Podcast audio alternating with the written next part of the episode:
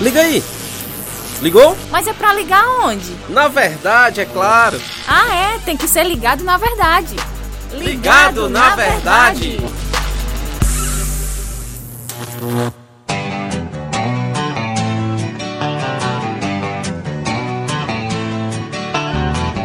Mais um podcast ligado na verdade na Rádio Ceará FM 102,7. Você que está com a gente pelo seu rádio, você que está conosco aí na internet, pelo YouTube, ah, no, no Google Podcast, no iTunes, no Spotify, Deezer. Fique bem à vontade e obrigado pelo carinho aqui no Ligado na Verdade. Eu sou João Lucas Barroso e hoje comigo meu amigo Flávio Moisés, que você já conhece muito bem, você que tem o costume de ouvir a Rádio Ceará, né? O Flávio Moisés aí, repórter da Rádio Ceará, mas hoje vai trazer um assunto das escrituras, né, Flávio? Olá, João Lucas. Olá, você ouvinte da Rádio Ceará. É isso aí, João Lucas. Vamos estar é, mais uma vez, né? Eu já participei do ah, Ligados na Verdade. duas vezes, foi? É, um, duas ou três. É, vamos participar mais uma vez, trazendo um assunto muito importante. E é muito bom, né? Sempre falar de Deus. Tem que estar tá ligado na verdade. Hoje iremos falar sobre a onisciência de Deus. Flávio, explica pra gente, de acordo com a verdade, o que é a onisciência de Deus. Isso, João Lucas, nós é, devemos saber que a onisciência é um atributo de Deus. E nós podemos é, dividir os atributos de Deus em duas categorias, né? Temos os atributos comunicáveis de Deus, que são aqueles atributos de maneira bem simples e objetiva, são os atributos que Deus compartilha conosco. Uhum. Por exemplo, Deus ele é amor, é um atributo que Deus possui, mas também nós possuímos, guardadas obviamente é, na, nas devidas proporções, porque Deus ele é infinito em tudo. Então, é, mas é um atributo que nós também podemos possuir, que é o amor. É, mas Deus também tem os atributos incomunicáveis, que são eles é, a onipresença, a onipotência, a onisciência. Deus é infinito. Então, esses são os atributos incomunicáveis de Deus e que esses são os atributos que somente Deus possui. E entre eles está a onisciência. E o que é a onisciência? A onisciência é um ensino bíblico de que Deus conhece plenamente e perfeitamente todas as coisas, sendo novamente é, objetivo e simples, é, Deus sabe de tudo. E a, a, Bíblia nos apresenta essa onisciência de Deus. Não vai falar diretamente a palavra onisciência, mas ela nos apresenta essa característica de Deus. E um, uma passagem bastante conhecida é o Salmo 139, onde Davi que, é, que escreveu o Salmo, ele apresenta esses três atributos de Deus. Ele apresenta a onisciência, a onipotência e a onipresença de Deus. E nos versículos do 1 até o 5, ele vai falar sobre a onisciência de Deus. Ele fala o seguinte: Ó oh Senhor, tu examinas meu coração e conheces tudo a meu respeito. Sabes quando me sento e quando me levanto.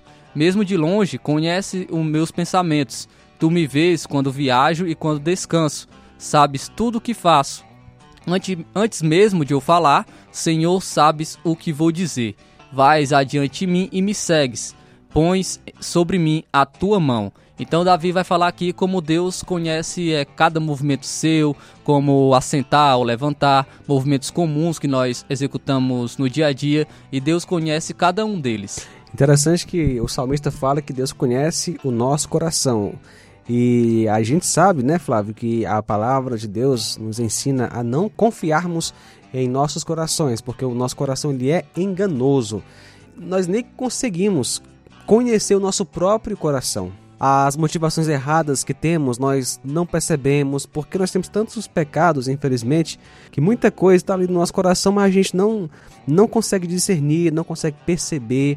Temos que, é, digamos, pedir a Deus ajuda pedir que ele sonde o nosso coração. Tem até outro salmo, né, que o salmista lhe diz: Senhor, sonda é, o meu coração, vê se há algo que te ofende. Ou seja, temos que confiar que Deus é onisciente para fazer é, essa sondagem né, no nosso coração. Ele conhece tudo com toda perfeição e isso deve nos levar a ter mais intimidade e confiança em Deus. Isso, João Lucas. Ele conhece é, o, a nossa pior versão, podemos colocar assim, uma versão que nós nem mesmo conhecemos. Isso. E ele conhece também os no, todos os nossos pensamentos. Estudiosos dizem que nós é, temos por volta de 70 mil pensamentos por dia. E Deus conhece cada um deles.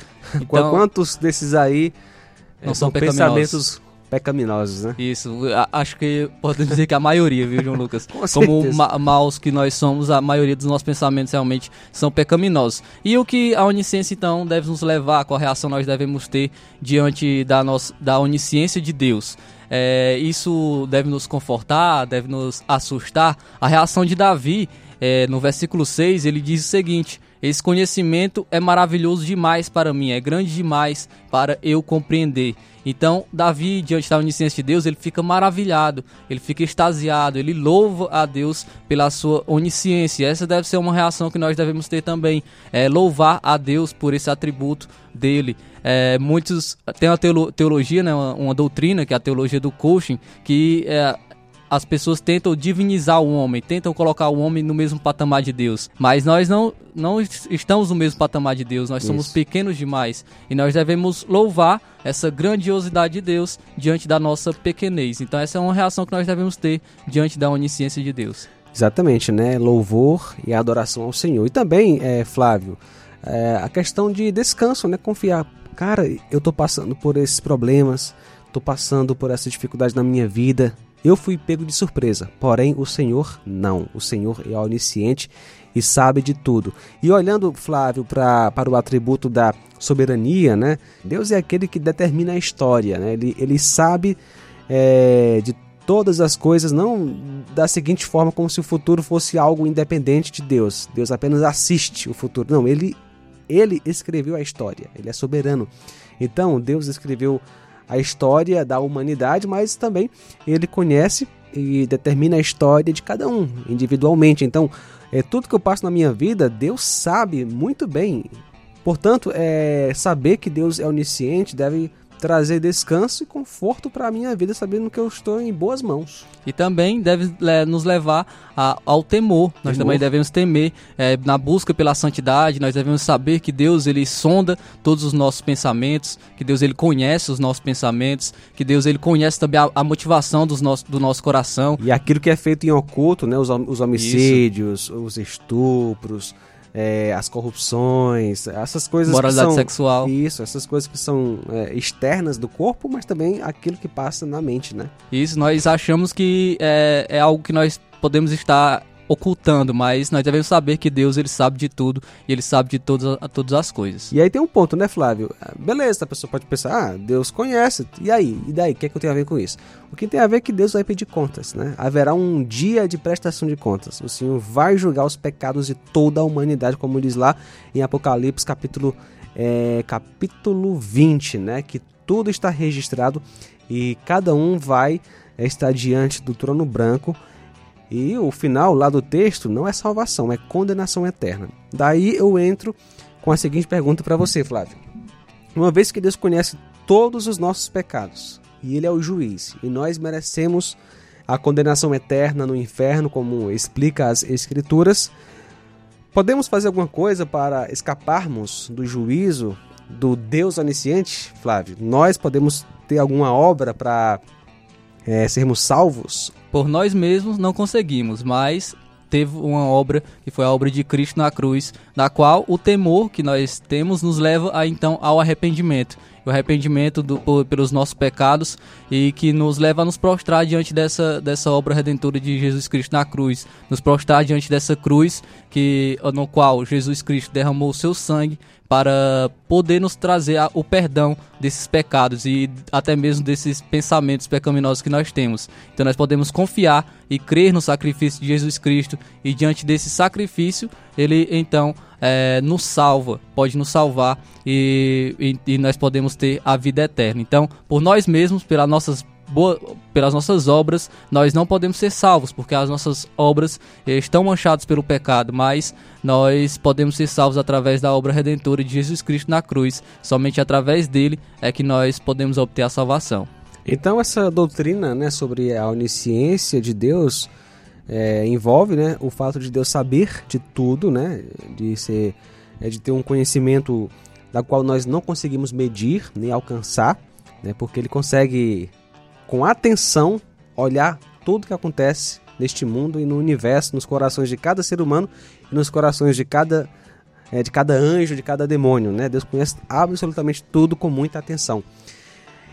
É, essa doutrina me leva a, a, descansar em Deus, sabendo que Deus, né, eu que já é, é, é, tenho Jesus como Salvador, eu sei que Deus conhece a minha vida, embora pareça que tudo vá de mal a pior, parece uma bagunça, Deus conhece muito bem, Ele se importa, Deus nunca é pego de surpresa, me traz descanso para minha vida individualmente e também quando eu olho para o mundo, né, que está atolado no pecado e Deus, Ele conhece toda maldade que é praticada e vai pedir contas no dia do juízo. E também me leva a ter temor, né? Porque eu não consigo escapar, eu não consigo escapar da, é, dos olhos daquele que tudo criou. Ele me vê com atenção. O que eu tenho que fazer é o quê? Me prostrar, pedir perdão, confiando em seu filho Jesus para a minha salvação. Interessante observar, né, Flávio, que assim, tudo leva para o evangelho, cara. Não adianta eu, eu apenas conhecer sobre Deus, eu tenho que aprender intimamente de Deus.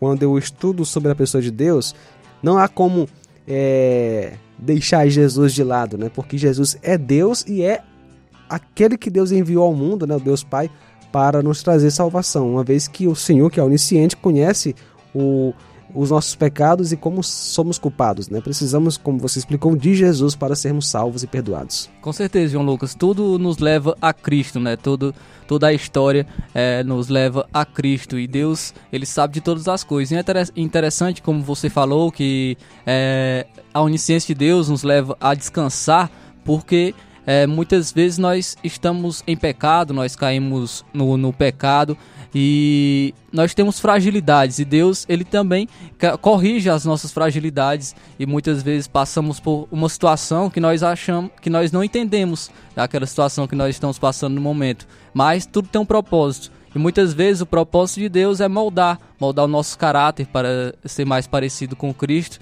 é nos moldar, é nos corrigir. E então tudo é feito por Deus tem um propósito para nós. Muitas vezes o sofrimento que nós estamos passando por uma situação complicada, pelos, por, por uma situação de sofrimento, muitas vezes escassez, mas tudo tem um propósito. Deus ele sabe de todas as coisas, ele sabe de nossas necessidades, ele não nos desampara e tudo tem um propósito e o propósito é bom, é para nos moldar, é para sempre glorificar a Deus. Tamo junto, no ligado na verdade.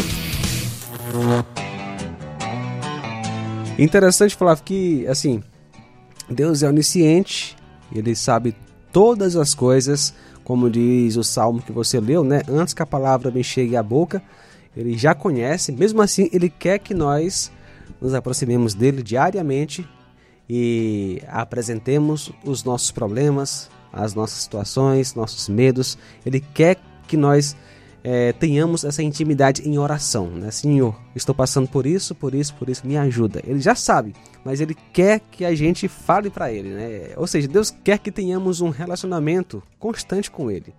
Porque o Senhor é assim, né? Ele é grande, é onipotente, onisciente, onipresente, mas ele escolheu se aproximar do ser humano por causa da sua graça e misericórdia, né? Que, é, que são que são a, a, atributos dele, né, que também podemos um dia tratar aqui no podcast. E isso é maravilhoso, né, João Lucas? Nós vemos um Deus tão grande, é um Deus que é onipotente, é onisciente, é onipresente, é um Deus tão maravilhoso e mesmo assim ele se importa com seres tão pequenos como nós, é tão é, é, tão miseráveis como nós somos, Deus ainda assim ele se importa conosco. Então é maravilhoso demais é, e, e por isso que eu digo que a onisciência de Deus deve, deve nos levar a o louvar também, a, os, a nos maravilhar diante desse atributo dele. Então, você que está nos ouvindo, creia em Jesus, porque para se relacionar com este Deus onisciente, só através do seu Filho, que morreu na cruz e que ao terceiro dia ressuscitou dentre os mortos e está vivo hoje. Jesus é o caminho, a verdade e a vida. Só é possível se aproximar de Deus através do Deus encarnado, Jesus Cristo. Meu amigo Flávio, foi muito bom, cara. Foi Muito maravilhoso, muito edificante. Com certeza, João Lucas. E o melhor conselho que você pode dar, né? Creia em Jesus. Até reforço esse conselho. Creia em Jesus Cristo, que é só Ele que pode nos salvar. Então, valeu e até a próxima oportunidade, se assim Deus nos permitir. E fique ligado na verdade. Até a próxima. E aí, curtiu? Podcast Ligado na Verdade é uma produção da Rádio Ceará FM 102,7.